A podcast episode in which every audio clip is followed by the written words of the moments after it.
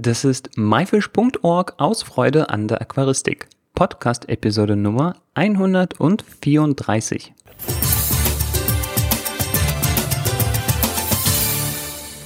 Hi, mein Name ist Joris Jutjaevs und danke, dass du heute wieder dabei bist. Diese Woche geht es um das Thema Pflanzenschneiden. Und nachdem die letzte Solo-Episode sehr, sehr positiv aufgenommen wurde, danke an dieser Stelle für das Feedback, welches ich über Facebook bekommen habe, sind wir heute wieder zu zweit hier. Also nur du und ich.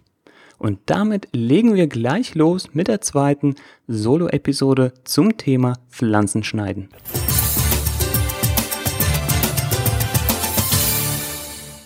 Beim Schneiden von Pflanzen stellt sich zuerst die Frage nach dem Warum. Dabei unterscheide ich unter folgenden drei Gründen. Das Kürzen von Wurzeln und Blättern vor dem Einpflanzen, formerhaltende Maßnahmen und Algenbekämpfung sowie vorbeugende Maßnahmen. Fangen wir mit der ersten Gruppe an, und zwar das Kürzen von Wurzeln und Blättern vor dem Einpflanzen. Warum macht man das überhaupt? Nun, das Kürzen von Wurzeln erleichtert zum einen das Einpflanzen und fördert die Bildung neuer Wurzeln. Die Pflanzen wachsen also besser an. Die Wurzeln können auf eine handliche Länge von 2 bis 3 cm gekürzt werden. Bei einer größeren Pflanze solltest du bis zu 5 cm lange Wurzeln behalten, da sonst die Pflanzen unter Umständen zu wenig Halt haben und auftreiben könnten. Selbiges gilt auch für die Emerson-Blätter. Viele Pflanzen werden in den Gärtnereien Emers, also über Wasser, vermehrt und müssen sich im Aquarium erst umstellen und neue Unterwasserblätter produzieren. Dabei werden die alten Blätter abgeworfen oder lösen sich unschön auf, zum Beispiel bei Kryptokorinen. Nehmen wir die Kryptokorinen, also Wasserkelche als Beispiel. Hier gibt es einen Trick. Dabei schneidet man die Emersenblätter komplett ab. Am besten funktioniert dieser Trick, wenn die Pflanzen in einen nährstoffreichen Bodengrund eingesetzt werden, zum Beispiel Säulbodengrund. Die stark gekürzten Kryptokorien treiben dabei sehr schnell submerse Blätter aus. Diese sind sehr kompakt und intensiv gefärbt.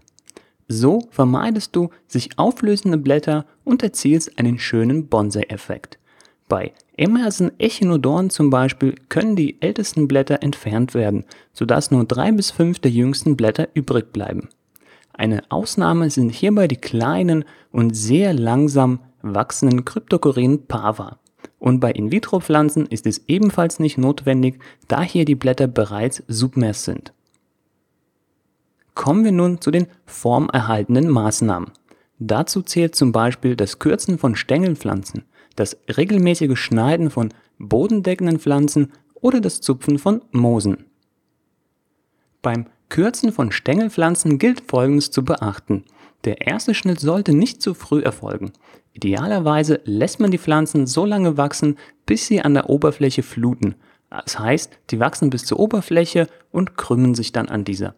Auf diese Art und Weise werden die Stängelpflanzen besonders kräftig und verzweigen sich bereitwillig nach dem Rückschnitt. Die weiteren Rückschnitte erfolgen bei Erreichen der Oberfläche oder sogar schon früher. Dabei werden sie circa 2 cm über der jeweils vorherigen Schnittstelle gekürzt. Auf diese Art und Weise können sehr dichte Gruppen von Stängelpflanzen erreicht werden. Bei Bedarf können Kopfstecklinge dazu verwendet werden, um kahle Stellen zu verdichten. Eine Weisheit von Amano war, nach dem siebten Rückschnitt die Pflanzen knapp über dem Boden abzuschneiden und neu zu setzen. Damit sollte verhindert werden, dass ins alte Holz geschnitten wird, also unter einer vorherigen Schnittstelle, was besonders großen Stress für die Pflanzen bedeutet hätte. Außerdem kann diese Gelegenheit dazu genutzt werden, um bereits kahle unteren Teile zu entfernen und die Pflanzen neu zu ordnen. Bei teppichbildenden Pflanzen ist ein regelmäßiger Rückschnitt besonders wichtig. Führt man diesen nicht rechtzeitig oder zu spät aus, kann es passieren, dass die Pflanzen absterben, den Halt verlieren und auftreiben.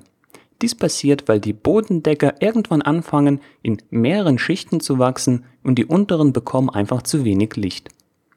Zum Beispiel die beliebteste teppichbildende Pflanze, das Kuba-Perlkraut, kurz HC genannt, sollte nie höher als 3 cm werden. Sie wird deshalb regelmäßig auf 1 cm runtergeschnitten. Auch sehr beliebt ist das Aufbinden von Moos auf Wurzeln. Wenn das Moos zu lange wird, verliert es häufig den Halt und löst sich von dem Holz. Um ein ungewolltes Ausbreiten von Moos zu verhindern, empfiehlt es sich, das Moos nicht zu schneiden, sondern zu zupfen. Auf diese Art und Weise hat man das überschüssige Moos gleich in der Hand und das Ergebnis sieht viel natürlicher aus. Die einfachste Form der Algenbekämpfung ist das manuelle Entfernen von Pflanzenteilen, die von Algen befallen sind. Was weg ist, ist weg.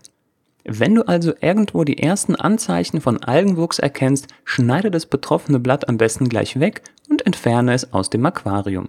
So hemmst du die Ausbreitung aktiv ein. Ruhe dich jetzt jedoch nicht aus, sondern überlege, warum diese Alge dort entstanden sein könnte und nehme eventuell weitere Schritte vor. Aber das ist ein Thema für sich, welches wir mit Sicherheit ein anderes Mal behandeln werden. Kommen wir nun zu den vorbeugenden Maßnahmen. Fahne können mit dem Alter sehr groß und sehr dicht werden.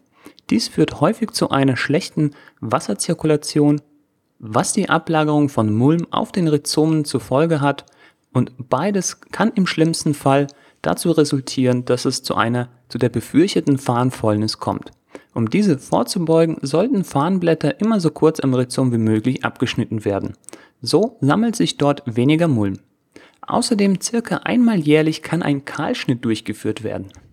Ein zu dichtes Wachstum wird verhindert, der Farn bildet zahlreiche neue Seitentriebe und beschert dir viele kleine und frische Blätter. Damit sind wir auch schon am Ende dieser Episode angelangt. Ich hoffe, es hat dir gefallen.